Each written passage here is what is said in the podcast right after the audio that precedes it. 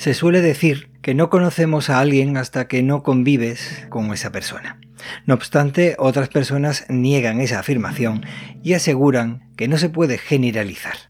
Y por lo tanto hay que distinguir a las personas por según la relación que tengas con ellas y el momento vital en el que se encuentren cada una de las personas relacionadas. De manera que aseveran que no conocerás a tu pareja hasta que llegue el divorcio, a tus hermanos hasta que llegue una herencia tus hijos hasta la vejez y a tus amigos en las dificultades.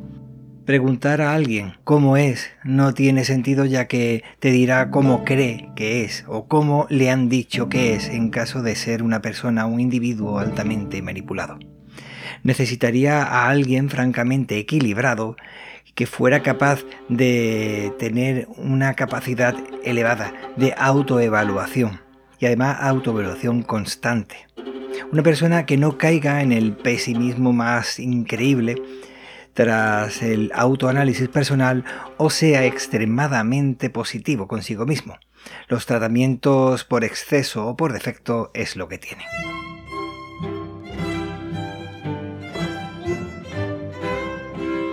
Tener que esperar a un divorcio, una herencia, a la vejez o a las dificultades puede ser una espera excesiva para conocer a alguien.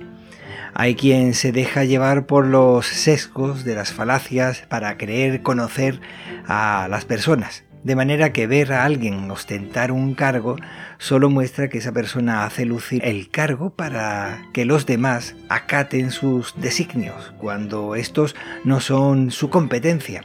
Pero desean influenciar aprovechando su autoridad y respeto en otro ámbito. Desde mi punto de vista, me parece que una buena forma de conocer a alguien de manera relativamente rápido es viendo si tiene aficiones. Si las tiene por puro desarrollo personal o por buscar algún tipo de interés de ascenso social o económico por lo que desde mi punto de vista deja de ser una afición. También conocer las aficiones que desarrolla y qué fue lo que le motivó a hacerlas. Hay quien dice que debemos desconfiar de quien bebe agua. Pues yo diría que hay que desconfiar de quien no tiene un hobby. Eso puede ser por vago. Y desconfiar de quien no desea desarrollar su creatividad solo por su desarrollo personal. A continuación vas a disfrutar de un episodio, y no será el único, en el que conocerás a una persona llena de proyectos, aficiones y muy apasionada. Una persona que merece ser conocida. Espero que te resulte tan interesante como a mí me lo ha parecido. Las Hermias eran fiestas dedicadas al dios Hermes. Se pedía perdón por los delitos cometidos. Se practicaban concursos deportivos. O los esclavos tomaban el papel de dueños según la región donde se celebrara. Justo en ello es donde veo las aficiones, en nuestro tiempo libre, momento en el que nos evadimos, practicamos aficiones y en algunas de ellos pedimos incluso perdón por pecados no confesados, o nos permitimos ser los dueños no solo de nuestra vida, sino de nuestro mundo interior. Te invito a observar la hermaya de estas personas tan interesantes.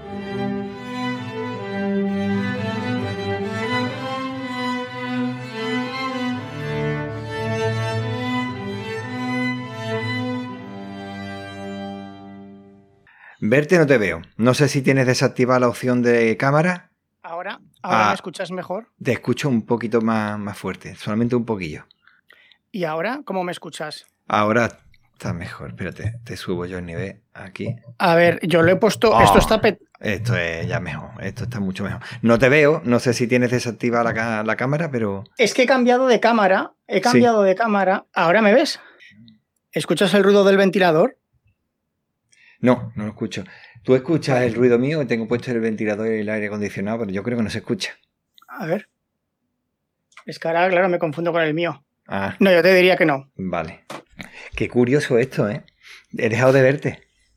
¿Y eso? Pero, ¿y yo qué sé? Ay, Dios mío, Dios. Ha sido desactivar yo la conexión con él. Es que no tiene sentido alguno. Vamos. ¿Ese pájaro es el tuyo o el mío? Es el tuyo, ¿verdad? Yo no tengo pájaro. Y, ¿Pero tú oyes un pájaro? Yo escucho un pájaro, sí. Ahora, yo ahora veo tres pantallas. Ahí va. Sí. pero yo a ti no te estoy capturando el audio. Vale. Tofi, de verdad, chiquillo, que estás portándote muy bien, ¿cómo para ponerte ahora así? Venga. Pero que no pasa nada. Yo he grabado entrevistas con cuando Rebeca era pequeña llorando, cambiando el pañal. O sea, que para eso es el podcasting. Claro, el podcasting, como ahora le gustan poner muchos nombres, eso es podcasting y ya está, no tiene otra cosa, vamos. Eso es podcasting y ya está. Es que lo que pasa es que ahora, antes había podcasting y ahora hay cosas que no son podcasting. Ahora Podimo es Telecinco, tenemos los famosetes que simplemente intentan sacar pasta y hacen lo que sea, da igual lo que sea, pero podcasting como está el podcasting y las evoluciones del podcasting que buscan monetizar, ya está. Ya, es que parece que de unos años para acá lo importante es monetizar y otra cosa eh, el podcast. Eso es la Hombre, a ver, monetizar es importante desde que el mundo es mundo. Eso es así de simple. Lo que pasa es que ahora hay posibilidades. Antes no había posibilidades. ¡Ole ese perrete! Que no hay que perdonar nada. Deja al perro que ladre. Ya, hombre. Tofe, ¿tú qué opinas? Estás indignado por monetizar, ¿verdad? Pues el perro se ha indignado. No pasa nada. Pues, es lo que te digo. Sí, mira, vamos a ver. Yo mm, es que veo que últimamente cuando se habla de podcast y se está hablando continuamente de monetizar, parece que lo único importante en el podcast ahora es monetizar. Pero es que hay gente que se indigna porque los podcasts moneticen. Que monetice el que quiera, o mejor dicho, el que pueda, ¿no? Monetiza el que puede. Y una vez que una persona tiene la opción de elegir monetizar o no monetizar, elige hacerlo o no hacerlo. Yo aquí lo importante sería, no, te, no le digas nada al perro, tú ignóralo, que ladre, déjalo que ladre porque si no será peor. Sí, pero entonces la grabación va a salir que no vea, ¿sabes? A ver, yo lo que te decía es que monetizar no es el problema. El problema es que hay mucha gente que porque tiene la opción de monetizar considera que es obligatorio monetizar.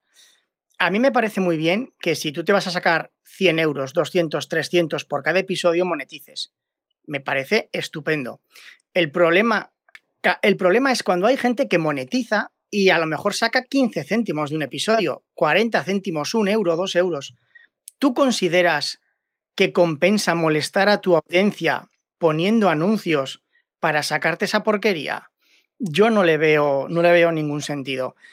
Y el problema es que yo el principal problema que veo en el podcasting es que se está pagando como si fuese YouTube o como si fuese la radio o fuese la tele. Se paga por impresiones y el podcasting no tiene números, por lo menos en España, para pagar por impresiones. Lo que habría que buscar es exigir pagar por mm, relevancia. Hay youtubers americanos que les no enseñan las estadísticas cuando aceptan patrocinios.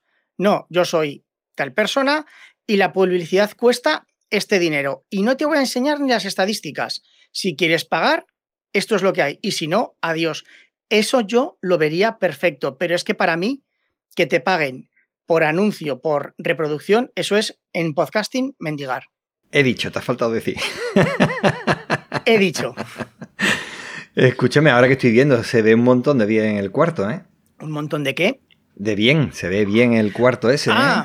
Ah, te mola. Eh, por detrás no se ve bien del. Ah, vale, que tienes la ventana detrás, ¿no? Eso es la ventana. Sí. Esta es la pared. Eh, esto no te lo esperabas. Ah, ¿eso qué? Esos son pitufos, ah, mi colección de pitufos. Madre mía. Mi colección de pitufos. Ahí ah. atrás hay una aldea de pitufos. Esos son absorbente de grave. Sí. Absorbente de grave, difusor. Sí. El suelo. Sí. Y en el techo, absorbentes de medios, de medios. Y allá, allá al fondo, y aquí delante, sí. otros dos. Y aquí la joya de la corona, la equipación. Ah, mira que se ve un montón de bien, ¿eh? Eso es lo que tú decías, le voy a poner un mueble, no sé qué. Ahora se ve un montón de bien, ¿eh? Sí, aún, falta, aún falta, pero falta tiempo para ordenar y, encajar todo, pero bien. La ventana. Y aún huele a nuevo. Sí, ya yo te iba a decir, ¿la ventana la has puesto. Eh, ¿Es acústico o es una normal y corriente? Es una normal y corriente. la ventana es normal y corriente. No, sí, sí, lo que. Sí. no, lo que pasa es que eh, sí que es cierto que a la ventana, eh, por la parte de fuera, hemos añadido una lámina para restar 15 decibelios. Entonces es una ventana, cinco capas de aislante, una, una lámina exterior para reducir decibelios y luego el store, en lugar de ser sintético, que suele ser lo normal, pedí un store de tela. Entonces, al ser, al ser un store de tela, a la hora de grabar siempre lo bajo, porque si no, ya sabes que con el sonido el vidrio mal. Entonces tiene un store que es de tela, normal y corriente la tela, para evitar esos tipos de rebotes. Yo pensaba que ibas a poner la, lo que es la cámara, el equipo, delante de, la ventana, porque de esa forma estás en contra precisamente de, la generación de sonido y como suelen ser cardioide y cosas de estas, pues dice, a lo mejor de esa forma evita... Sí, pero el, es lo ideal. El problema es que cuando tú vas a grabar en la parte de delante siempre tienes que colocar aislante. Ah, claro, que es que no te he enseñado la parte de delante. Entonces, cuando tú hablas en la parte de delante, siempre tienes que tener absorbentes de, de medios y de agudos, que son los del centro. Entonces, los negros, vale. Exactamente. Y además el problema es que también, como esta ventana, como este cuarto es rectangular, tengo que colocar siempre lo que es la parte de la, de la, edición, que, porque aquí, a fin de cuentas, este cuarto lo más importante es para que edite Teresa. Sí. Tiene que tener eh, los altavoces en la pared, en el lado más largo hacia atrás. Entonces, claro, si colocaba el ordenador en la parte de la ventana, que lo podría haber hecho con un, algo que se deslizase y luego lo recogiese, no podríamos abrir las ventanas porque estaría allí todo el equipo. Entonces, ha habido que amoldarse. Se colocan más absorbente en el techo para compensar y ya está. De acuerdo. Pues ha quedado perfecto. Se escucha muy bien, vamos. Me alegro. A ver luego a la hora de editar qué tal. Vale, eh, seguramente bien, vamos. Y yo te iba a decir, ¿qué estás utilizando para grabar? Que he visto el micrófono. Ese es el Austra. Eh, Austrian Audio. este es el, el, Austrian Audio. A ver que te lo enseño. Austrian Audio es chiquitín. Sí. Es chiquitín. Lo que más me gusta es la, el filtro antipop. El filtro antipop es de la marca Pauli. Es una doble capa ah, doble de tela. Y la verdad es que es increíble porque suaviza mucho las S, las suaviza. Yo hasta ahora todos los antipop que había probado me sonaban igual y este me suena muy, muy bien. El Austrian Audio, el de la gama media, no recuerdo el número 806, no lo sé, Austrian Audio. Sí. La interfaz de audio es la Universal Audio, la Apollo X6 y un preamplificador de, de Kayan, un preamplificador cristalino de Kayan que no. Es el K2, preamplificador de Kayan K2. Una marca que debo reconocer, Kayan, que ahora estoy enamorado de ella y que no la conocía hasta que empecé a investigar de este mundillo. Sí. Que se fabrican aquí en Madrid. Ah, ah en Madrid. En Madrid. Que siempre se nos habla de. Eh, Australia, Austria, eh, Alemania. Claro, claro, claro, claro, claro. No, Kayan además es el, es el apellido del es Pablo Kayan, me va a matar, creo, no sé, es de Latinoamérica, no voy a decir el país porque seguramente la cagaré, pero se vino a España en los años 70, 80 y ha montado ahí su propia empresa. Mira, mira, esto está... Uy, te voy a hacer mover la cámara muchísimo. Mira, a ver si consigo enfocarlo, tío, a ver si consigo enfocarlo, que me mandaron la camiseta y todo. Además, debieron de flipar al principio. Ah, vale. Es que no sé, es que no sé enfocar, porque como va al revés la cámara, ¡ay! Vale. Ahí. Callan, enfocar. Callan con H, vale. Callan. Al principio tuvieron que flipar porque claro, me puse en contacto con ellos. Oye, que yo quiero un amplificador ya, pero eh, ¿qué instrumentos? No, no, voz. Ah, eres cantante, no soy podcaster. ¿Qué tú quieres? que ¿Eh? ¿Eh? ¿Qué me estás diciendo? que un podcaster quiere de uno de nuestros equipos. Y yo, sí, sí, estoy buscando un preamplificador, tal. Y me dicen, bueno, sí, este, este te lo podemos. y la verdad es que me han asesorado, me han ayudado, les he dado muchísimo mal, porque claro, la, la electricidad de mi casa es un piso, no está preparada. Entonces, cada dos semanas reventaba el fusible. Y, Pablo, es que es la primera vez, vamos a hacer mediciones de la... Y al final me tuve que comprar un, un Furman, que es un estabilizador de tensión, que lo que hace es que te, te limpia la electricidad, mide la, demanda de la electricidad de cada equipo, es este de aquí. Este de aquí que parece el kit, el coche fantástico, con la línea verde y roja, lo que hace es que sirve la electricidad limpia a cada equipo eh, en la medida que lo necesite, para que no haya ni más ni menos. Y así se, entonces, a partir de ahí, dejaron de petarse ya los, los fusibles de los preamplificadores. Muy interesante, la verdad. Diario de Argifonte Es mi diario sonoro. en versión podcast. versión para llevar, Take away. versión para descargar. Espero que te guste. Espero que te guste mucho. Espero que te guste. Y escúchame, vamos a ver. Hemos empezado, empezado, empezado y al final no nos hemos presentado. ¿Tú cómo te presentarías? Tú eres Daniel Sanz. Yo, te conocí, escúchame, yo te conocí a ti. Ya no recuerdo exactamente de qué forma. Empecé a escucharte, creo, a través de. mm, ay, eh, Adrián Perales. Adrián Perales que compartió un programa, creo que era, un episodio de algo, y entonces empecé a escucharte y ya empecé, me suscribí y... Pero hazlo tú mejor, porque yo puedo decir, pues había escrito, escucha, había escrito un montón, pero digo, no, mejor que lo haga uno mismo y, y si hace falta, pues añado un poquillo más. Si es que Es- puedo añadir algo, claro. Ah, pues seguro que sí, es que yo soy muy malo. A ver, yo soy Daniel Sanz, una persona que empezó en el podcasting hace, creo, 15 años, 15 años y medio, por vergüenza, porque era muy vergonzoso. Quería eliminar la timidez y además quería, yo quería escribir. Entonces dije, voy a hacer un blog, pero no sé qué escribir en el blog. Dije, voy a empezar un podcast entrevistando a gente que conozco en los podcasts que me resulta interesante a raíz de ahí voy escribiendo en el blog para publicar las entradas, pero al final lo que pasa es que el audio es tan cómodo que dejé de escribir y he estado sin escribir muchísimos años. Pues yo soy un podcaster, ya está, no sé qué más tengo que decir.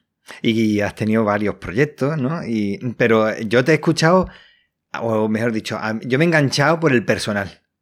Porque vas contando cosas bastante mm, personales. Claro, es personal, cuenta, cosas personales, pero no es lo mismo contar. Hoy me he levantado y he paseado y he visto, yo qué sé, eh, a un perrito dando vueltas, que decir, eh, mira, tengo este problema, que la verdad es que eh, te veo va- valiente y más en la, en la sociedad en la que estamos, que cuando uno se muestra como es, la gente se frota las manos diciendo, por aquí te voy a pillar y voy a empezar a, a hundirte. Es que aquí, aquí hay, que, hay que, claro, aquí tenemos que retrotraernos.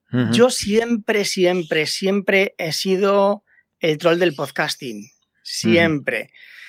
Yo empecé en el podcast, empecé grabando entrevistas en el Arca de la Alianza, luego lo cerré, abrí el telar del geek, he abierto muchos podcasts, he abierto y cerrado infinidad de podcasts. Lo que pasa es que yo siempre, yo tengo un espíritu de competición, pero para mejorar yo. Porque la mejor forma de sacar tu mejor versión es que tengas que ganar a otro. De esta forma, a mí siempre me ha gustado mm, ir criticando la comodidad dentro del podcasting. Porque uno empieza, tiene su audiencia, tiene su grupo de amistades y ahí se queda. Y eso es lo que a mí me gusta criticar. El, ¿Se pueden decir palabras en tu podcast? Hombre, sería lo suyo no decirlo. Pero si El decirlo- frotamiento, frotamiento de espalda. Vale. Vale. Se frotan ha, sido, ha sido elegante, ha sido elegante. el yo te froto la espalda, tú me frotas la espalda. Entonces yo siempre he estado acostumbrado a cada 3x4, cuando Twitter era Twitter, a meter mucha caña y a recibir muchísima caña. Y siempre he estado solo. No he tenido ningún problema. Bueno, miento. Adrián Perales es otro loco que también ha estado a mi lado mucho tiempo. Sí. Lo, lo cierto es que yo nunca jamás implico a mis, a mis conocidos en mis batallas. Yo siempre voy con el pecho descubierto. Sí. Entonces a mí que me puedan atacar o no, pues es que me es bastante indiferente. También es cierto que hubo problemas, me tuve que retirar del podcasting durante bastantes años, volví en el 2019 Sí. Y ahora estoy en otro, he cambiado. Digamos que en mi regreso estoy más calmado. Yo voy, por fortuna, el podcasting ha crecido mucho, ya salgo mainstream, sale en series, en programas, todo el mundo sabe lo que es un podcast. Entonces yo ahora ya simplemente voy por mi camino haciendo lo que me apetece. Por lo tanto, yo tengo un problema, tengo, bueno, de hecho tengo varios, y la mejor forma de conocer el problema que tienes es tener que explicarlo. Por lo tanto, yo utilizo el podcasting como una forma de conocerme a mí mismo. Tengo un problema, es difícil comprender ese problema, una vez que te lo explican, sobre todo cuando ya eres adulto, vamos a intentar explicarlo. Y si otras personas pueden conocerlo, comprenderlo, Sí. a mí también me ayuda. Sí que es cierto que cuando publicas este tipo de cosas, los comentarios son entre poco y ninguno, y los pocos que hay siempre son en privado, diciendo cosas como qué valiente. Lo cual tú también lo has dicho, así que me gustaría que dijeses, pero ya lo has explicado, muy valiente, ¿por qué? Porque otros te pueden atacar, por decirlo. Por ejemplo, eh, normalmente las personas lo que hacen es silenciarlo para, evidentemente, en la sociedad en la que estamos, que siempre hay quien está dispuesto a hundirte simplemente por sentirse bien. Es que lo hacen al menos desde el anonimato para sentirse bien, de decir, "Ah, de- tú eres muy bueno en lo tuyo. O, o no, eres una persona normal, pero sin embargo acabas de, de abrirme una grieta delante mía y ¿por qué no lo voy a hacer? Y te hundo desde el anonimato, nadie tiene por qué... eh, ¿Sabes hay lo- gente que, que le llama la atención y le puede venir hasta bien que digas eso porque a lo mejor les pasa lo mismo y le abre un campo que no contaba con él. Eh, mm, normalmente somos personas que no nos gusta contar las cosas, o al menos a mí me pasa, cuando yo veo que alguien es capaz de contar algo tan íntimo, me sorprende.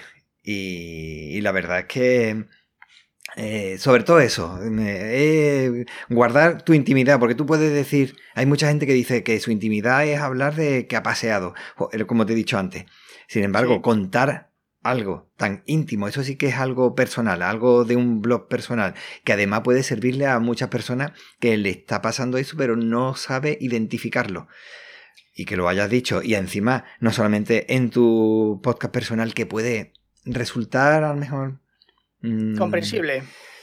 mm, Sí, dice, bueno, vale, pero es que resulta que es que tú lo que estás haciendo lo, lo has hecho también en Madresfera, que se escucha Correcto. en muchísimas personas más. O sea que eh, me ha llamado muchísimo la atención, la verdad.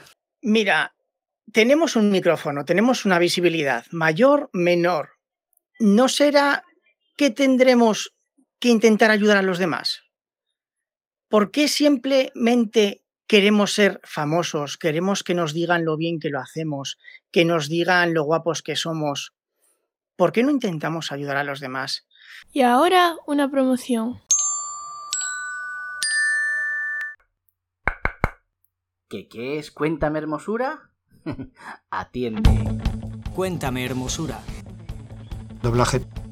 Michael Phil- Fechas, nombres, lugares, batallas. el mundo de la construcción de la guitarra. Otro podcast. La siguiente historia tiene lugar entre 2015 y la actualidad. Genes. Tengo tres riñones. Otro podcast. La verdad es que nos gustaba beber cerveza. Otro podcast. Y soy dietista nutricionista.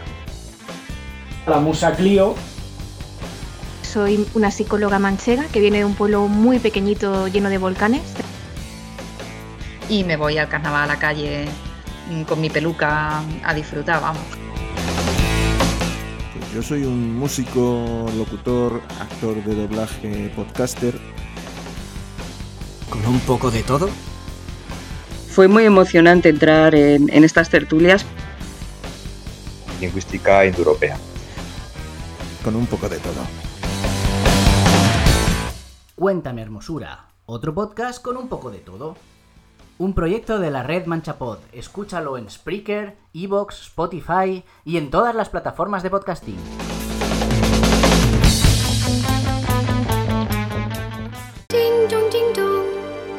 Eh, lo, que te, lo que te iba diciendo, yo, yo creo que tenemos una, una obligación moral.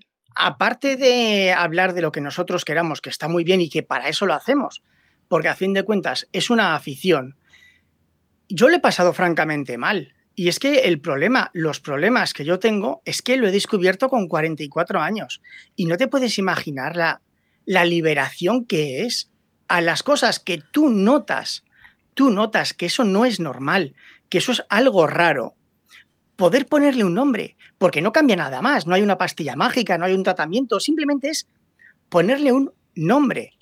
Y si yo puedo ayudar a otra persona que tiene esos síntomas a por lo menos orientarse y decir, pues puedo tirar por aquí, puede que sea o puede que no, pero poder identificarlo, yo creo que eso es algo muy liberador y que estamos en la obligación moral de, de intentar ayudar a la gente. Tú tienes mm, lo que has dicho, eh, bueno, o, o has dejado caer. No, no, lo he dicho. Ahí va, yo, has dejado caer lo que tiene. Y yo te he ido siguiendo, escuchando y demás. Y me he dado cuenta que decir simplemente que eres podcaster me parece mmm, quedarse corto. Te ha dado por escribir. Dado, y además no es cualquier cosa, no es decir voy a empezar a escribir una cosita pequeña, sino te, he empezado a escribir y a lo grande. Yo veo que eres, eres límite en todo, ¿no? Eres o esto o nada.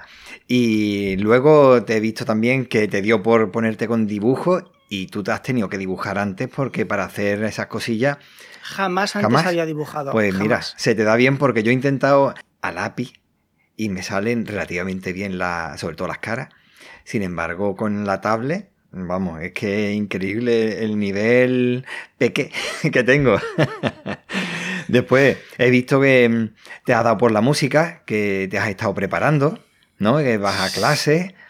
¿Sí o no? Es que sí, Sí, es que, es que todo mi... Joder, Al menos es en, tu, en tu podcast sí, pro... eh, comentas sí, que vas a clase y que vas haciendo una preparación, ¿no? O... Sí, pero no. ¿Ah, es no? que todo tiene... Es que sí, tienes razón, voy a clases, pero las clases no me sirven para nada. No entiendo nada. Ah.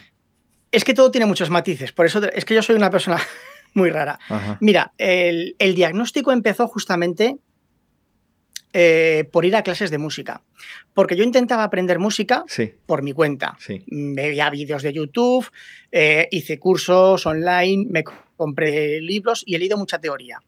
Y yo decía, esto no sirve para nada, es que no le encuentro ningún sentido. O sea, las escalas no las entiendo, los acordes, no, es que no entiendo. Esto no tiene nada que ver con componer. Uh -huh.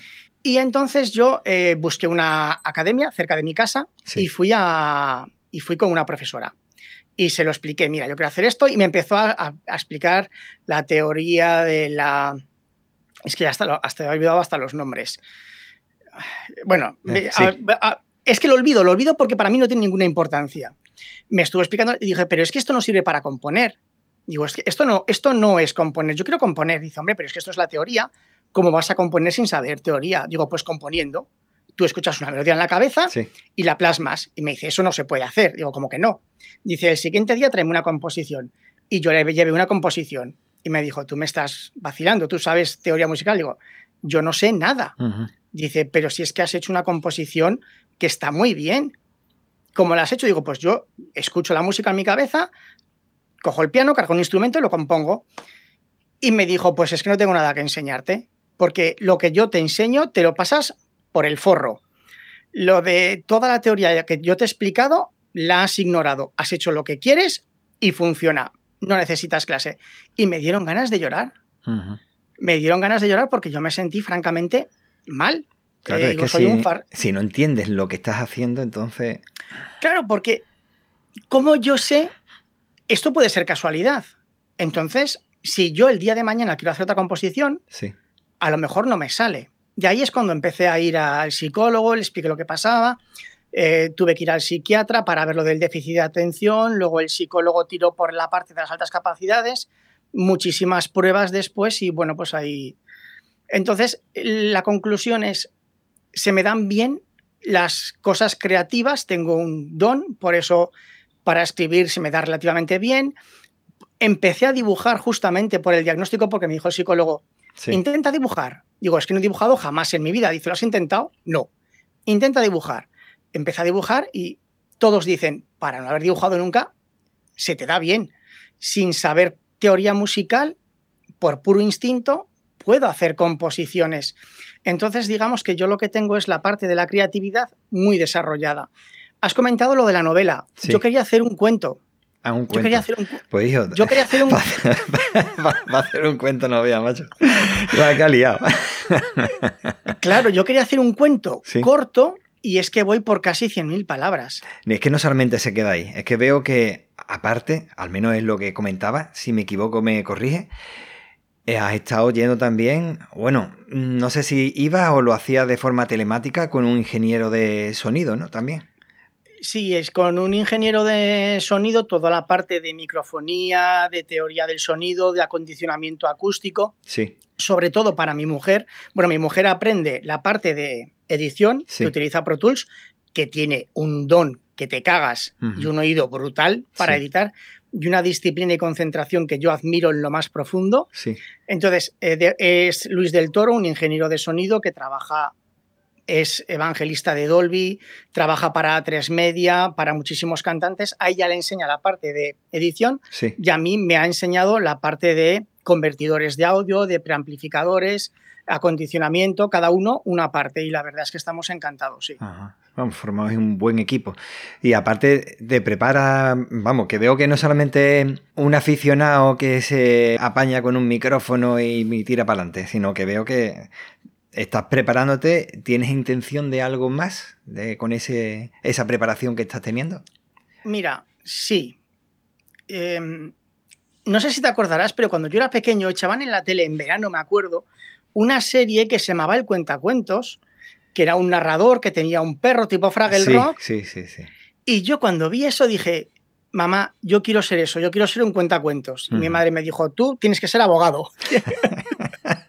Y te come la lenteja y te calla. Exactamente.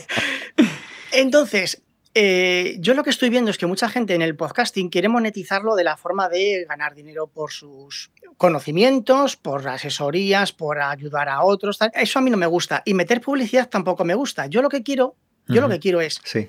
escribir mis cuentos, mis relatos, mis libros, mis novelas, lo que sea, y convertirlos en cuentos. Quiero locutarlos, quiero meter efectos de sonido, quiero meter sonidos, quiero dibujar a mis propios personajes, pero no quiero que sea un audiolibro simplemente leyendo, quiero ambientarlos. Sí. Y eso es, y si de ahí puede salir dinero, perfecto.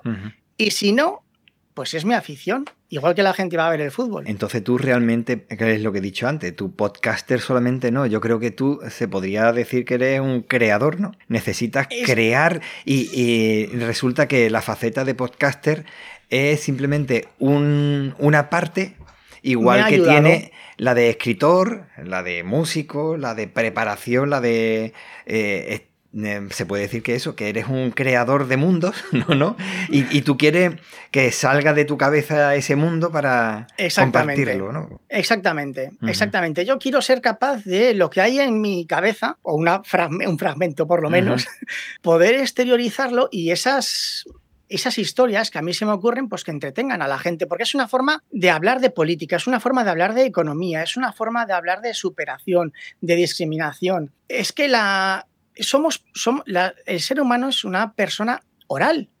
Y desde siempre se ha transmitido el conocimiento, tanto de las cosas buenas como de las cosas malas, de forma oral. Y a mí eso es que me, es que me encanta, de verdad.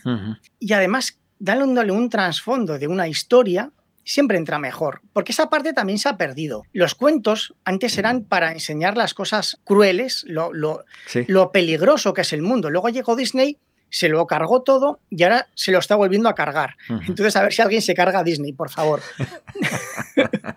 Esos llamamientos, tú sabes, eso no puede ser. vamos a ver, vamos a ver. Bueno, bueno, yo Vale. siempre digo que Apple tiene que comprar a Disney. Y ya está. Bueno, yo creo que es grande, pero no sé si llegaría al nivel de Disney, ¿no? Yo creo que le sobra dinero. Sí, tanto, Sí. tanto tiene. Sí, sí, sí, sí. Yo creo que No, no la me he puesto a mirar. Sí, sí, dime. lo miré hace un par de años porque una, una ex amiga eh, está obsesionada con Disney y dije. Apple puede comprar a, a Disney sobrado y lo estuvimos mirando y me parece que si Disney valía, me lo invento, 1.500, Apple tenía 3.000 millones. No me he puesto a mirar, eso ha surgido ahora, pero vamos, la verdad es que, no sé, a lo mejor se lo carga, pero en otro sentido. Tú sabes. Sí, sí, por supuesto. Cada uno tiene su- sus puntos. Lo que pasa es que te iba a decir, quitando el factor intrínseco, que es completamente distinto a las creaciones que yo he estado viendo, Sí. que por cierto es un podcast sobre nutrición. Eh, con- Ese es un podcast comercial y que nació como comercial. ¿ves? Sí, que lo haces con Juan Revenga. Correcto. ¿Cada cuánto tiempo sale? Factor intrínseco, Sí, dices. sí. Factor intrínseco, bueno, es que empezó con una periodicidad de tres al mes, luego bajamos a dos y ahora está por uno al mes porque Pues yo tengo, a ver, es factor intrínseco, lo hago junto con Juan Revenga, dietista nutricionista de Zaragoza, es uno de los más mm, relevantes dentro de su sector de la divulgación científica Sí. de la nutrición. Sí. Ojo, porque hay muchos vendehumos y tal dentro de su sector. Entonces, yo lo conocía y él me pidió ayuda para hacer un podcast. Yo le dije que yo le ayudaba, pero mi idea Sí. era yo grabarle a él hablando solo 5 o 10 minutitos. De ahí me fue engañando para que yo participase. Nos hemos ido a episodios de 40 minutos, de una hora. Entonces, claro, es que llegó un punto en que Teresa estaba todo el día editando esos podcasts y dijo, oye, esto no, o sea, yo te ayudo encantado, pero yo tengo mis proyectos, Claro. entiéndeme, entiéndeme. Entonces sí, la idea de Factor Intrínseco es un episodio mensual. A partir de septiembre. Digo que tú eres el gamberrete de- del grupo y que le da mucha vida también. Es muy interesante lo que él comenta, pero esa vida que le das tú, la verdad es que engancha. él, él lo pidió justamente, él pidió que yo entrase justamente por eso, porque es que la divulgación Sí. científica de la nutrición es que es muy, muy, muy densa. Y lo que él quería era llegar pues a- al público general. Entonces, él sabía que con ese lenguaje tan técnico era imposible. Y me pidió pues que yo fuese el gamberro, que yo fuese el cuñado de barra de bar, Sí. eh, maleducado. Digo, yo nunca lo he hecho, pero me sacrificaré por ti. Quitando eso, que es lo que yo quería decir, la mayoría de los proyectos o de los que tú me has hablado, que a lo mejor ahora has mencionado alguno que no conocía, parece que es que estás eh, eso, mostrando un proyecto interior mucho más grande. Y digo, es lo que te pregunté esta mañana y me dijiste que, ah, bueno, esta mañana o ayer, no recuerdo bien, que me dijiste que ibas a lanzar otro proyecto y demás. Y digo, pero es que es, es- es como otra pieza más de ese engranaje de querer mostrar tu mundo interior. Que no es una persona que, a lo menos la sensación que me da, y por eso te lo estoy preguntando, eh, que no es, tratas tú un proyecto por- de forma independiente a otro, sino que parece que tiene todo eh, fluidez entre uno y otro, como que se alimenta y te ayuda Sí. a continuar el siguiente. ¿Es así o, o a lo mejor es una percepción mía? Es así. yo soy una persona que, por desgracia, tiene infinidad de aficiones. Es que todo, todo me resulta interesante. Y cuando digo todo es todo. Y querría aprender todo. Yo he hecho podcast de entrevistas a podcasters. Luego hice uno centrado en tecnología. Hice más que rol, que era un podcast centrado en el universo de, lore- de rol en las desarrolladoras, en los escritores de juegos de rol, de rol en vivo. Y cuando me dio por hacer eh, alterofilia y prepararme para la carrera Spartan, Sí. hice el geek deportista, centrado también en deporte, entrevistando. Ahí conocí a Revenga, Ajá. a nutricionistas, a entrenadores. Es que todo me resulta interesante y yo por mí haría un podcast de cada temática que me resultase interesante. Entonces, es, es algo que, y este lo he explicado, tú puedes tener muchos intereses o puedes tener muchas aficiones. El problema es que una cosa no la comprendes hasta que eres capaz de explicarla de una forma sencilla. Y a- para mí, crear otros podcasts de todas las temáticas que me resultan interesantes es la forma en que yo tengo de interiorizar el conocimiento. Yo tengo muy buena memoria y a la vez una memoria desastrosa, porque olvido los nombres de las cosas. Yo puedo aprender muchos conceptos, sin embargo, es imposible que recuerde de qué libro lo leí, salvo que sean casos muy concretos como el libro El héroe de las mil caras de Joseph Campbell, que me lo habré leído mil veces, o la antología de los cuentos de hadas que lo escribió Vladimir Prop. Son muy pocos nombres los que yo recuerdo, pero porque para mí son muy importantes pero todo lo demás lo olvido. Entonces, lo que yo tengo es que se me da muy bien asimilar los fundamentos, digamos, la base. Y eso es lo que yo intento transmitir, los fundamentos de lo que yo aprendo, que es algo muy básico también, porque tampoco puedo llegar a profundizar al tener tantos campos, pero el podcasting es una forma de aprender. Sí, yo te digo, ¿tú cómo afrontas cada proyecto creativo? Dice, ¿lo voy a desarrollar teniendo un plan? ¿O dejo que vaya fluyendo directamente? ¿O tengo una leve idea y sobre eso empiezo a trabajar? Es que estuviste hablando de mm, los mapas, los árboles, Map- y, y no veas, es que te vuelves loco. Te vuelves Cuéntame. loco. Esa, es- esa- esa es la definición. Sí. Eh, mira, tenemos el pensamiento arborescente, que es lo que siempre se ha llamado mm, este niño está en babia. el pensamiento arborescente es que yo tengo una idea, yo tengo aquí un, un vaso con, con, hielo y con un poco de café con leche. Y yo te puedo decir, eh, si tú quieres hacer un, un episodio hablando del café con hielo, ¿cómo lo afrontarías? Te lo estoy preguntando en serio, ¿cómo lo afrontarías? Pues tendría que ponerme a, a pensar ahora mismo. ¿Sabes qué es lo primero que me ha venido a mí a la cabeza? ¿Cómo narices se fabricaba el cristal? Uh -huh. eh, es arena caliente, soplando, pero ahora se hace con procesos industriales. Uh -huh. Entonces, te he dado a ti la idea de un café con hielo y yo me he puesto a pensar en la construcción del vidrio uh -huh. y del cristal, la diferencia del vidrio al cristal, el, la, cómo son las moléculas a nivel interno. Me he ido del tema. No, no puedo controlarlo. Sí. El, el tema del cuento corto que yo lo quería escribir, yo quería hacer un cuento corto, relatos de terror más bien, de vampiros contra eh, hombres lobo en la ciudad de Zaragoza. Y me he ido a una novela que me he inventado una mitología propia, Nada personajes. Que ver, es que ni siquiera hay vampiros ni hombres lobo. la verdad es que es bastante. No sé definirla. Que te vas, que te vas, que, que te vas. Hay momentos que parece que está eh, hablando de otra realidad, eh, habla, parece que habla de eh, energías, energías. Sí, metí, sí, no sé, metía no... la madre tierra, ah, metía Gea, claro, uh -huh. sí, es que, es que se, se, fue. Es que incluso eh, le decía a Tere, ¿de qué vas a escribir hoy? Digo, pues voy a escribir un, un capítulo de, para enlazar este personaje con este otro. Y escribía otra cosa pero es que terminaba de escribir, termino de escribir y según me levanto y me voy, he olvidado lo que he escrito. Uh -huh. Es que cuando, ter cuando, cuando terminé el borrador cero, que es lo que, escribí, lo que expliqué en el podcast, sí. después de terminar el borrador cero, tuve que leérmelo para saber lo que había escrito yo. Porque lo había olvidado. Claro. Es que es muy fuerte. Ajá. Entonces, en ese proceso, eh, tú simplemente te dejas llevar por ese momento o esa acción que estás, bueno, estás escribiendo sí. y esa acción, pero después a lo mejor necesitas volver a releer para enlazar, atar cuerda entre una cosa y otro, ¿no? Supongo. Mira, lo que te expliqué es que a la hora de los escritores se clasifican en dos grupos.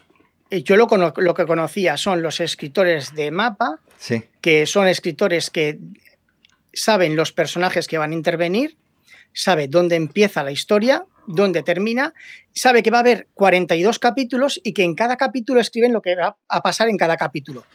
Que eso está muy bien para no perderte. Sí. Luego están los escritores de brújula que saben que hay tres personajes que empiezan aquí y que terminan allí. Y más o menos van siguiendo el papel hasta que ellos crean que lo han rellenado. Yo sí. pensaba que era de esos. Sí. Y luego resulta que hay otros escritores, que además en esto siempre te ponen en nombres de escritores. Pues están los escritores de Borrador Cero, sí. que yo soy de esos, en los que, por ejemplo, Stephen King en su novela de Mientras escribo sí. explica justamente esto. Escribió la novela Cujo, que no sé si la conocerás, sí. la del perro asesino, y cuando la publicó había olvidado que la había escrito. En su caso es porque iba hasta las cejas de heroína Ajá. y de whisky. Ajá. En mi caso, por fortuna, no. Pero entonces eh, somos escritores que empezamos a escribir y que simplemente fluimos. Yo lo que hice es cuando terminé el borrador cero, me leí la novela y dije, vale, aquí falta enlazar esto con esto, esto con esto, y añadí 13 o 14 capítulos. Nada más, solamente. Pa Nada más, para darle sentido y contexto. Después de ese borrador 1, sí. me lo volví a leer y ahora ya estoy corrigiendo los capítulos, definiendo mejor los personajes, introduciendo la trama, porque terminé la novela sin haber trama. Sí. Y no solo eso, que terminé el borrador cero sin escribir un solo nombre de personaje. Por eso te digo que para mí los nombres sí. no existen. Estaba el heredero, estaba el arquitecto, estaba el espadachín, sí pero no había nombres de Antonio, José, Paco, Luis. Le das importancia entonces a los nombres, ¿no? Porque si quieres contar la historia, mm. sin embargo, no le pones nombre porque prefieres poner directamente el nombre de la acción, mejor dicho, el personaje. Perdona por el perro. Es que ya no, otra por, vez. Por mí, por mí, por el perro, no te preocupes. Y... Esto es podcasting Ajá. en estado puro. Y ahora una promoción. Charletas nació en noviembre del 2019 con una idea muy sencilla realizar entrevistas presenciales a gente de mi comunidad, de mi ciudad, investigadores, científicos, empresarios, variado. Cualquier persona tiene algo interesante que contar. Pero ya sabéis lo que ocurrió en 2020. COVID, confinamiento, acabó con las entrevistas, porque es algo muy importante que se hagan de forma presencial. Ahora, en septiembre, va a continuar con más fuerza que nunca. Todo se ha dicho de paso.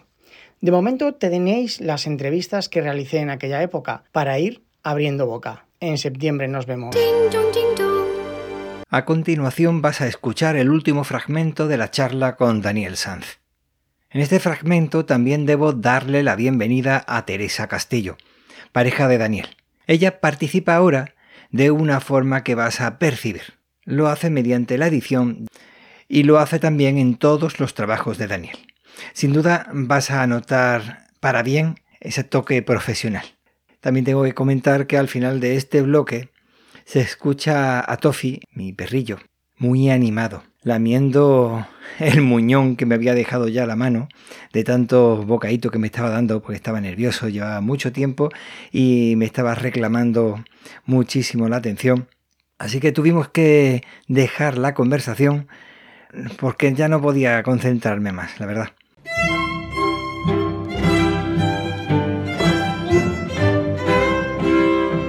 Una de las cosas que me llama muchísimo la atención esa capacidad que tienes tú para concentrarte cuando resulta que dicen que cuando una persona tiene ese tipo de, no sé si se llama dolencia o situación o síndrome o lo que sea, eh, le cuesta mantener la atención. ¿Cómo logras mantenerlo? ¿Cómo, la verdad es que esa motivación de decir, voy a continuar esto un día, otro día, porque no me puedes decir que no lo tienes porque lo consigues. No, no lo tengo. ¿Cómo que no? Mira, lo tengo cuando ya tengo 40 años. Se llama fuerza de voluntad. Sí. Porque es una frustración de adolescente con 20 años, con 30 años. Empiezas muchas cosas y no terminas nunca ninguna. Y la gente, lo que tú has dicho, la gente te lo critica. Joder, Dan, es que siempre estás, eh, ¿qué vas a hacer? ¿Qué vas a hacer? Y es que al final nunca haces nada. Cuando tú empiezas un proyecto, tienes una idea, ah. muy bien, Tofe. Muy bien. Es que me ha tirado Lo hace a propósito. me ha tirado la pelota esperando que yo se la lance ahí. Claro, y así la vas a tener todo el rato. Claro. Entonces, la cuestión es, eh, la gente te critica. Es que siempre hablas, siempre hablas, pero es que luego nunca haces nada, Dani.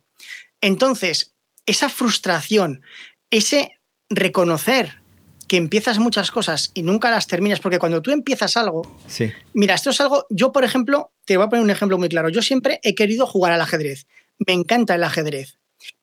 ¿Cuál es el problema? Que a niveles bajos ganaba todas las partidas, pero en cuanto llego a cierto nivel pierdo todas. ¿Por qué? Porque empiezo la partida, identifico la estrategia de mi rival, identifico cómo tengo que jugar yo, como mi mente dice, ya lo tienes, desconecta, desconecta y me pongo a pensar en flores. ¿Y qué pasa? Cuando estás en niveles bajos, vale, pero cuando estás en niveles medios, ellos detectan que te han pillado y pierdo. ¿Por qué? Porque no me puedo concentrar. Puedo concentrarme en un inicio, pero en cuanto la cosa la tengo enfocada, busco otra cosa que me genere excitación, que me guste. Empiezo un proyecto, lo tengo encarrilado, ya solo me falta terminarlo. Lo abandono y empiezo otro. Y ya no te acuerdas de continuarlo. Sin embargo, si lo continúas. Por, lo, Pero, por lo menos eh, el proyecto este lo estás continuando y se te ve con motivación. Pero ¿cuántos, ¿cuántos años tengo? ¿Cuántos años tengo? Vale. Tengo 44 años, sí. tengo mucha experiencia, sí. he sufrido muchas decepciones, he abandonado muchos proyectos, me han echado en cara mucha gente que abandonó los proyectos y ya le he puesto un nombre. Por eso para mí era importante contarlo por si otra persona tiene este mismo problema, porque el mero, en cuanto me, dieron el diagnóstico, sí. es como si fuese otra persona, porque ya sé cuál es mi punto, de, igual que lo saben todos los oyentes, cuál es mi punto débil, yo también lo sé. Y entonces puedo atacarlo y me puedo preparar para luchar contra él. Pues fíjate, yo pensaba que era otra cosa, que tú ponías el objetivo, cuando ponías el objetivo en algo de Mm, fácil de hacer o rápido, un objetivo temporalmente corto, pues lo habías hecho y ya no le dabas importancia. Sin embargo, me, eh, la impresión que me daba a mí es que como tú te has puesto que para septiembre o para octubre tienes que hacer algo con esa obra, pues entonces la motivación no está en sí en la obra, sino en terminarla para que ese objetivo que tú tienes para ese momento lo tengas hecho. Es la impresión que me daba. No, no lo otro. Más, más o menos. Mira, es una mezcla de muchas cosas. Eso por un lado. En segundo lugar, eh, el ser humano ha sido creado para trabajar bajo presión. Nos gusta mucho estar tumbados en el sofá sin hacer nada. Eso es así. Pero no funcionamos así. Esto lo vi muy claro, por ejemplo, hay una película que me gustó mucho, fíjate si me gustó, que me acuerdo del nombre, que se llama eh, La vida de los otros, que es de un espía en la Rusia comunista que tiene que espiar a unos artistas y empatiza con la gente que tiene que espiar y al final, bueno, pues el muro de Berlín, liberación, bla, bla, se cae acaba el comunista. Y ese artista, que era un escritor, cuando se encuentra en un teatro con el jefe de los servicios secretos que lo estuvo espiando, le dijo, es que desde que vivís tranquilos ya no eres tan buen escritor. Tú eras bueno cuando yo te perseguía para matarte. Entonces dabas lo mejor de ti mismo. Y eso es así. Entonces, yo dije, en agosto tengo que terminar la novela para presentarla al concurso de Amazon.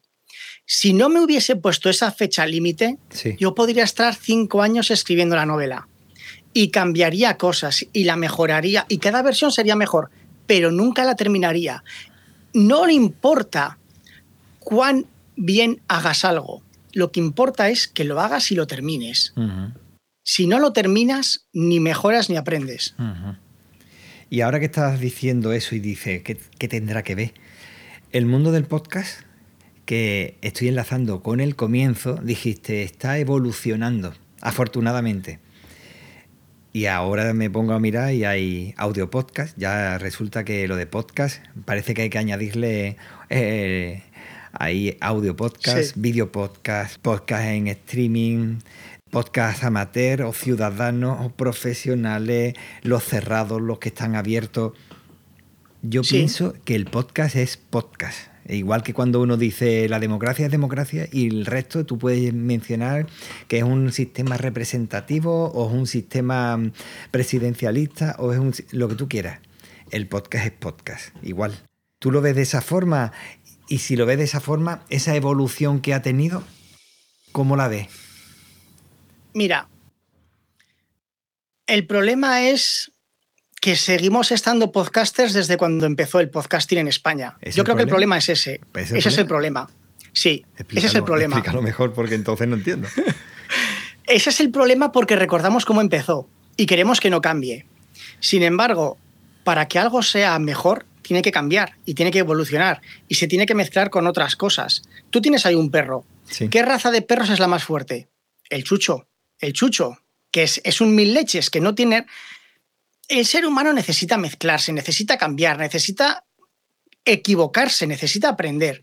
Si hiciésemos lo que no puede ser, mira, te voy a decir lo que no puede ser el podcasting. El podcasting no puede ser lo mismo que fue hace 15 años. Puede serlo, claro, y está genial, pero tiene que haber más cosas. Tiene que haber más cosas porque nos, entonces no nos nutrimos. Entonces hay endogamia si repetimos lo mismo una y otra y otra y otra vez, alguien tiene que hacer una parida. A mí me parece bien que Podimo sea el Telecinco del podcasting y que sean todos famosetes hablando de chorradas y de si el otro fue... Es que me, parece estupendo, porque es un público. Pero el podcasting tiene que evolucionar y eso es muy bueno, porque significa que llama la atención. Significa que habrá chavales que hoy tienen 12 años que en cualquier momento harán un podcast y ellos harán su versión del podcast. Y esa versión del podcast de esos chavales, pues también será podcast. El problema es cuando, como tú has dicho, queremos añadirle un montón de etiquetas. No, es que yo no hago podcast. Es que yo hago streaming. Mira, llámalo como quieras. Me da igual. Tú haz lo que quieras, yo lo llamo como quieras y no nos agarremos a etiquetas. Sí ridículas y ya está. O sea, haz lo que quieras, tío. Haz lo que quieras. Si no le quieres llamar podcast, no le llames podcast. También es cierto que yo entiendo que hay cosas que no son podcast y que le llaman podcast, pero eso es otra guerra. Sí, de acuerdo. Y entonces, has dicho que está bien lo de hace 15 años. O sea, estás de acuerdo en cierta medida con cualquier tiempo pasado fue mejor, ¿no? La añoranza de un mundo pasado. Pero a mí me da la impresión muchas veces cuando los escucho hablar a más de uno que al final están añorando un mundo pasado que quizás ni ocurrió, sino que lo tienen en su cabeza. Que quizás me equivoco pero es que es la impresión que me da, que hay que aquellos maravillosos años en el que eh, hacíamos tal o íbamos a tal sitio, es que parece que está eh, las nuevas generaciones, si es que hay generaciones, ya me contarás tú, si tú has visto evolución y generaciones en, los podcasters. En una época incluso, perdona que te corte, en una época incluso lo conté y yo era de tercera generación. ¿Ah, sí? ¿Hace 15 años y ya era de tercera? Hace 15 años yo estuve, me hice mi genealogía porque yo jugaba mucho al juego de rol Vampiro la Mascarada y ahí los vampiros iban por, por generaciones. Entonces yo hice una primera generación que era pues José Antonio Gelado, Fernando Tricas, Sonia Blanco, primera generación, segunda generación y yo no recuerdo si era de tercera o incluso de cuarta generación hace 15 años. Respondiendo a tu pregunta, eh, lo bueno es que el podcasting hace 15 años era muy bueno y había gente muy buena había gente muy buena que ahora ya no hay gente tan buena, porque los que empezaron eran gente muy experta, era gente muy especializada en temas. Ya había unos contenidos brutales, pero brutales, muy bien explicados. Ya había muy buena comunidad. Había muy buena comunidad. También había cosas malas. Esas cosas malas las olvida el cerebro. Yo creo sinceramente que la época dorada del podcasting me atrevería a decir que fue entre hace 12 y 10 años y fue una época dorada muy buena, con muchos podcasts de muy buena calidad y mucha variedad. Ajá. O sea que yo he llegado tarde. Hemos llegado tarde lo, nuevo, ¿no? También es como decir que la música de los 90 era mucho mejor que la de ahora. Si le preguntas a un chaval de hoy en día, te dirá que eso es culpa tuya, que es mucho mejor el reggaetón que Bonnie Tyler. Bueno, son gustos. A mí me gustaba el podcasting de hace 12, 10, 15 años. Sí. El de hoy, hay alguna cosa que se salva, pero hay que buscar mucho más que antes. Hombre, claro que hay que buscar. Ahora hay eh, podcast, como dicen, lo hace cualquiera. Exactamente. O casi cualquiera, sin prepararse, que es cierto lo que tú comentas, que muchos se ponen delante del micrófono simplemente a hablar sin tan siquiera pensar lo que están diciendo. Mm, es verdad que tienes que pensar eh, bastante que esto no es simplemente ponerse delante de un micrófono, que hay que hacer muchas cosas antes. O lo puede ser, o lo puede ser. Bueno, sí, o lo puede ser. El problema es que hay 999.000 podcasts que hacen el podcasting de esta forma, por eso en muchas series y en muchos memes se critica el podcasting que es gente hablando durante tres horas sin hablar de nada. Y luego tenemos mil podcasts que serán muy buenos y que estarán muy bien preparados. Pero esos 999.000 los sepultan y hasta que llegas a ellos te puedes morir. Claro. Pero, pero eso es bueno. Sí, pero ahora te digo yo, ese nivel de ser bueno, ¿lo asocias tú directamente con algo? Es decir, ¿hay alguna forma de medirlo para ti? Sí, por supuesto. Que a mí me guste. Ah, vale. He dicho.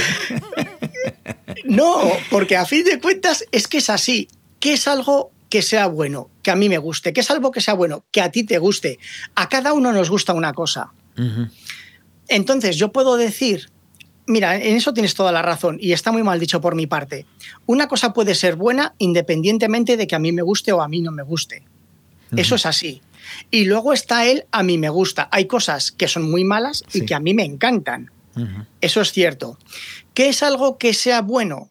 Que esté pensado, que tenga una intención, que tenga una planificación y que tenga un desarrollo y una ejecución. Que no sea, porque a ver, está muy bien hacer un podcast porque, mira, me junto con tres colegas y lo que surja. Eso está muy bien, pero eso es un tipo de podcast. Y a ti te puede gustar o no te puede gustar, pero eso no es un buen podcast. Puede tener un millón de seguidores, y petarlo y estar forrado. Sí. Pero eso no es algo, o si quieres vamos a llamarlo profesional, por distinguir. Vamos a, vamos a dejar el bueno y el malo sí. y vamos a centrarnos en algo profesional. Cuando yo quiero consumir contenido profesional, me tengo que ir a youtubers americanos. Porque yo no encuentro lo que yo estoy buscando, Sí. no lo encuentro en español y me tengo que ir a youtubers americanos que tienen un sentido crítico, que analizan más. No lo sé. Pero yo, esa, ese grado de profesionalidad como el, el Marqués Brownlee, No. yo sé no lo encuentro. Sí. No, ya te lo pasaré. Bueno, es un Vale. tipo que analiza las cosas muy bien. Sí, Pero no lo encuentro en español. vale. Me estoy metiendo en unos jardines que te cagas. no, ¿eh? sí. Algo propio de ti, vamos. Cuando te metes, te metes, pero no, no tiene impedimento, vamos. Este, este, es, este es otro rasgo tanto del... A ver, vamos a dejar una cosa clara porque lo hemos comentado por encima. Yo tengo diagnosticado Sí. déficit de atención, altas capacidades y tengo eh, con interrogantes Asperger. Ajá. ¿Por qué se puede.? A ver, en primer lugar, porque tengo ya 44 años, lo he dicho muchas veces, y es imposible diagnosticar todo sin invertir una cantidad de horas que no compensa ni al psicólogo ni a mí. Sí. Sin embargo, altas capacidades, Asperger y déficit de atención, todas pertenecen a la misma familia y tienen Sí. muchas cosas en común. Una de las peculiaridades de las tres Sí. es que dices las formas claras, directas, demasiado directas, sin importar las consecuencias.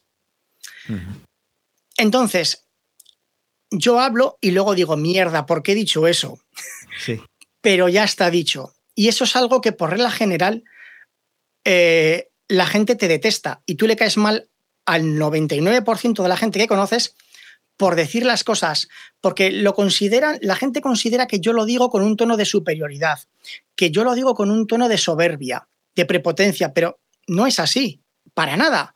Pero como lo digo tan seguro y tan directo, la gente lo interpreta así. Si estamos cara a cara, yo puedo leer tu expresión, tu reacción, cómo cambias la pose del cuerpo, y entonces he aprendido a leer, uy, me estoy pasando de frenada, le estoy cayendo mal, eh, voy a hacer un chiste, voy a quitar hierro, voy a reconducir, puedo cambiar. Sí. Pero por internet eso es imposible, por Twitter eso es imposible. Sí. Entonces, eh, yo ya yo asumo que, bueno, cuando conozco a alguien, pues le voy a caer mal. Y si luego resulta que no, pues eso que me llevo. Pero Eh, Eso es lo Pero- que yo te he dicho otras veces, eres un vacilón. El tiempo que te queda en silencio dices, uy, este no, no me esperaba yo esa respuesta. Pero es la impresión que me da muchas veces de, ah, estás hablando y lo estás haciendo sin darte cuenta de esa forma y seguramente no es tu intención ser un vacilón. Sin En embargo, absoluto. te lo dices de esa forma mm, tal como te surge en ese momento. A lo mejor Claro. mm, lo Sin dices filtros. ¡pah! ahí va, lo lanza. Y eso Claro. hay personas que no le gusta. Sin embargo, a hay- nadie. Bueno, a nadie. A mí me gusta que me digan las cosas como lo está pensando en ese momento. Es verdad que. Sí, Dime. pero permíteme que te corte. Sí. Cuando ya me conoces. Si tú y yo nos conocemos en una cafetería y yo te suelto tres frases de estas, Sí. te vas pensando, he conocido al mayor subnormal que me he podido cruzar en este mundo. Porque no hay confianza. Sí. Esto está bien cuando hay confianza. Sin embargo, cuando no la hay, te sienta mal. Pero ya es tarde, porque la primera impresión ya está generada. Claro. Pero para eso también están las personas que tienen que ser. no sé, la opción que tienen, la posibilidad que tienen de conocerte a ti, no es lo mismo que conocerte en una cafetería.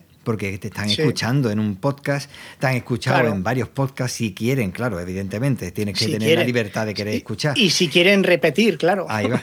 Que es algo complicado. Primero que te conozcan y que, que te encuentren, mejor dicho, que te encuentren, que te escuchen y sigan escuchándote hasta que se den cuenta de que es así y que aportas mucho. Por eso yo he seguido escuchándote, porque hay, hay mucha gente que yo los escucho y al final termina diciendo, mira, yo lo siento, que seguramente lo hace con la mejor intención del mundo, con el mayor cariño de, que, que puede hacer, pero no aporta nada cuando habla, o habla eh, media hora y, y realmente, que es una de las cosas que a mí me ha pasado muchas veces, que escucho a la persona podcast y en la vida real, vamos, que se ponen a hablar. Y tú te pones a escuchar y en media hora ha dicho nada más que un minuto de información. El resto es simplemente mm, redunda en lo mismo, o mm, yo pienso, yo creo, no digas tanta yo creo, yo pienso, porque ya se supone que si yo te estoy si no, escuchando... no lo dirías. si no, no lo dirías. Eh, y claro, Mira. está continuamente justificándose muchas veces las personas. Es que yo pienso, eh, y yo y tal y cual, y repitiendo lo mismo como si yo a ti no te hubiera escuchado. Y hay personas que, que me han dicho que tienen lo que tú has comentado que tiene y están continuamente a- diciéndotelo como si tú eres el que no te entera de lo que está diciendo, ¿sabes? Me- no sé si me estoy explicando. Yo te digo, Sí. "Ah, sí, porque, y vuelve a repetirlo, pero no, no te entera, no, sino, y tal, y vuelven otra vez a lo mismo. Y dices tú, bueno, pero vamos a ver, que te he entendido a la primera, que no hace falta que me lo repitas una y otra vez. Entonces, pero claro, a lo mejor están esperando eh, que lo aplauda o está esperando eh, que le Te diga. acabo "Oh, de abrir maravilloso". los ojos, te acabo de abrir los ojos, Sí. no eras consciente. es que aquí se juntan varias cosas. En primer lugar, que la gente tiene una opinión. Sí, Mira, esto es como lo que te he explicado. Eh, yo quiero hacer un podcast para asimilar los conocimientos que tengo, porque yo tengo muchos conocimientos, sí, pero están desperdigados, necesito juntarlos. sí. Y también muchas veces pasa que de, de tantas ideas que tengo, como lo del café, que yo me he pensado en el vidrio, Sí, a lo mejor me haces un comentario y yo estoy pensando en la reproducción de las abutardas y digo, eh, y te quedas y dices, joder, chico, pareces tan listo y a veces pareces tan tonto. Eso es la primera. Y en segundo lugar, que no eres capaz de organizar tus pensamientos en una cadena lógica sí, para poder explicártelo a ti. Por eso para mí el podcasting es una forma de ordenación rápida. Es lo que te he dicho, trabajamos bajo estrés. Tú me estás entrevistando, yo no me puedo desperdigar demasiado, aunque lo haga. Y luego la culpa de las redes sociales. Eh, y esto también es algo que te lo enlazo con los americanos. Los Sí. americanos, el Marques Brownlee, si este producto es una mierda, sí, dice que este producto es una mierda. Sin embargo, en España y en Latinoamérica, hombre, este producto pues me ha decepcionado. Sin embargo, las fotos son muy buenas, la duración de la batería eh, dura lo que tiene que durar. Tienen miedo, tienen miedo de decir que algo es malo. Sí. Y a mí, yo, por ejemplo, tenía el telar del geek sí. y yo lo cerré porque yo conseguí que empresas me dejasen teléfonos para analizar. Pero claro, si quieres que te deje el tope de gama, primero analiza este. Y no vas a decir que es... Entonces yo dije, mira, o digo lo que tengo que decir o cierro el chiringuito. Y yo ganaba pasta con el telar del geek. sí. Y me dejaban teléfonos Sony, HTC, BlackBerry aún existía. Y preferí cerrar sí. y ser yo mismo. Pero la gente no. La gente vive en su cueva del eco, no quiero ofender a nadie, porque es que si yo digo que esto es malo, está este otro famosete que me atacará porque le ha dicho que es muy bueno. Y yo no quiero que me ataquen. Eso Entonces- es cierto, es cierto. Es cierto, y es que es una de las cosas, por- uno de los motivos por los cuales he dejado de escuchar a podcasters y no escucho, no veo YouTube precisamente porque la mayoría eran así. No me gusta, no me gustan esos ataques continuos a fulanito ha dicho que lo que sea. Y van, empiezan Claro. a atacarlo utilizando a las personas, a sus seguidores, como arietes para cargárselo. No, no me gusta nada. No entiendo por qué tiene que ser de esa forma. Y después se habla de, y enlazo con lo anterior, cualquier tiempo pasado fue mejor. Pues una de las cosas malísimas que había en el podcasting de antes. Yo ahora no lo veo tanto, quizás lo hay. Pero como también dejo de escuchar cuando veo una lucha, pues quizás no lo, no lo sé. Pero en el momento que yo veo que alguien lanza mm, eh, porquería contra otra persona simplemente por porque ha dicho algo que a ti no te gusta, pues mira, Siempre ha habido malos rollos en el podcasting, pero la época, la, lo que reventó la burbuja dorada, además es muy claro, es la llegada de Spreaker. Llegó una nueva generación de, de podcasters. sí, A mí me han, me han pedido mi dirección para venir a partirme la cara. eh, han leído correos privados dentro de un podcast para atacarme y lanzarme a todos sus seguidores. Eh, eso, eso fue, eso fue mm, el Bronx de los años 50, la, la ley seca, guerras a navajazos limpios. Esa época fue. Y eso sería hace más o menos 10 años o 12, eh, por ahí, 8 o 10 años. Eso fue una época muy, muy heavy en el podcasting sí, yo me acuerdo. que la gente ha querido olvidarla. Sí, sí, es que es eso, que parece que prefieren olvidar cuando resulta que eso también estaba eh, en esos maravillosos años, ¿sabes? Totalmente. En plena ebullición, en la, en la parte más alta de la época dorada del podcasting, para mí, sí.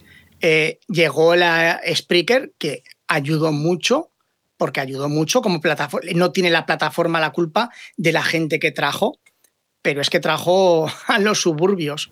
Sí. Eh, es que estoy ahora mismo un poco desconcentrado, porque es que el perro me está dejando ya la mano. Sí, ya te, ya te veo, ya. estoy ya ayudándole porque está. En fin. Bueno, eh, había más temas de los que quiero hablar y lo tenía escrito, pero eh, lo voy a dejar porque ya se está poniendo nervioso y seguramente tendrá ganas de salir. Pues para otra vez, no pasa nada. Sí, si te para... atreves a volver a entrevistarme. Sí, claro que sí, hombre, claro que sí. El tema está en que. mm, Vamos. Oh. Cógelo en brazos, cógelo en brazos. Mira, así te lo presento, venga. que está nerviosito perdido.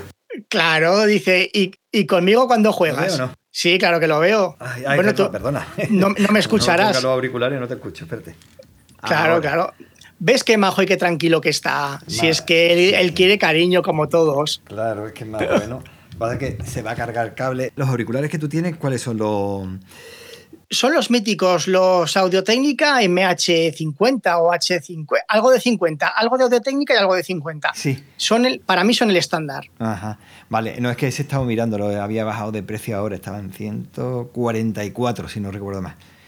Y lo había estado mirando precisamente para comprarlo, pero vamos, habrá que esperar un No. poquillo todavía. Yo los recomiendo a todo el mundo. También tuve los Sennheiser, que son semiabiertos, pero son para tareas distintas. Ujú. Pero no, no quiero entrar en ese tema, pero los otros son más para una edición general sin cansarte. Sí, Pero como ahora Tere tiene ya los monitores de estudio, los Genelec 8030, sí. cuando tiene una frecuencia que no la encuentra, se pone los cascos, ajusta esa frecuencia y ya sigue con los altavoces. Pues mira, Pero para mí son muy buenos. lo que estás diciendo, no estaría mal que saliera ella en algún episodio de esto de tu podcast personal hablando precisamente de las frecuencias y cómo va haciendo la edición, que la verdad es que cuando me pusiste en el podcast en el que eh, trabajamos en él los tres, bueno, más personas, el de sobrepensar. Sobrepensar. Sí. Me había olvidado del tío. Qué ya, pena. ya, ya me he dado cuenta yo. Digo, ¿de qué me habla? en sobrepensar, yo te mandé el audio, lo editó Teresa y yo no Sí. me reconocí. Bueno, parecía incluso un profesional del audio, vamos, era increíble. Es una pasada, sí, sí, sí. Y ella sabe explicarlo muy bien. Sí, yo se lo propondré. No sé qué tal le saldrá ya lo de grabar. Sí. Es una buena idea. Mira, se lo voy a proponer esta tarde, a ver, a ver qué opina. Sí, la verdad es que tiene que ser muy interesante hablando de qué forma lo hace. La verdad es que, bueno, no tiene por qué decir sus trucos como profesional, pero sí. No, mira, e- ese, ese es otro tema muy interesante que has comentado. Luis del Toro, que es el que él nos enseña a nosotros, Sí, lo que has dicho de que hay gente que repite, Luis del Toro estamos en clase, bueno, perdón, él no quiere que digamos clase, en consultoría, sí. dos horas y jamás repite nada. Son dos horas soltando contenido distinto, evolucionando, profundizando, pero no repite nunca nada. Sí, Y él dice, eh, yo no tengo ningún secreto.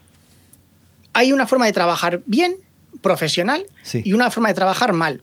Tú tienes que explicar la forma de trabajar bien y tienes que intentar llegar a eso. Por lo tanto, si nosotros explicamos cómo se edita bien, en primer lugar habrá problemas porque la gente no tendrá los equipos ni el cuarto acondicionado, pero tienes un camino al que llegar.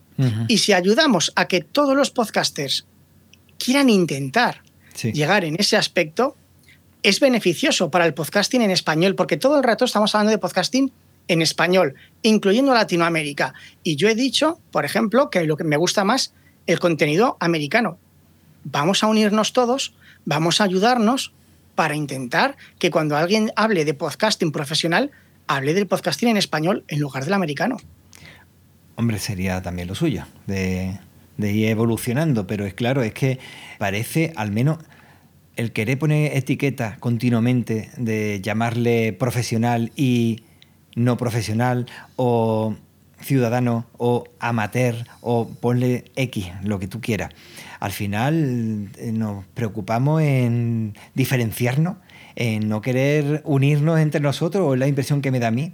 Eh, hoy he escuchado un podcast que hablaba de las ficciones sonoras, que ya se hacía hace 10 años, al parecer, ficciones sonoras amateur. Sí, Agencia Room. Ahí un podcast. Va. Sí, pues ese no lo he escuchado, lo he, me he suscrito para empezar a escucharlo. Me he escuchado una. Mejores que la mayoría de, de los profesionales. ¿eh? Pues mira, lo voy a escuchar porque me he escuchado una barbaridad. Empecé a escuchar. La esfera. El gran, el gran apagón. Guerra, esfera, el gran apagón, guerra. Guerra 3, Caso 63, Biotopía y creo que alguno más, sí. Ah, en 1492. Y a ver la diferencia con, con el que has comentado tú, que ahora no me acuerdo. Agencia, Agencia Room. Ahí va. Agencia Room le ponía pasión, que sí. es lo que falta a día de hoy. Pero mira, volviendo al tema de las etiquetas y ya para ir cerrando, para despedirnos. Sí, sí, el problema no son las etiquetas, el problema es cómo percibimos las etiquetas. Yo he tenido problemas porque cuando yo hablaba en el podcast de los equipamientos, yo decía que el Shure SM7B es un micrófono de gama baja. Y es que es un micrófono de gama baja. La gente dice, pero un micrófono de 400 euros. El problema es que la gente siempre quiere percibirse en algo. Yo no soy una persona de clase media, yo soy un puñetero trabajador. Uh -huh. Pero la gente de mi entorno se quiere considerar de clase media. Clase media es una persona acomodada. Y luego están los ricos. Si hablamos de coches, un Citroën, un Peugeot son coches de gama baja. Audi, BMW, Mercedes son de gama media. ¿Qué es la gama alta? Aston Martin, Bentley, Rolls Royce. Y la gente dice, hombre, no, es que eso no es gama alta.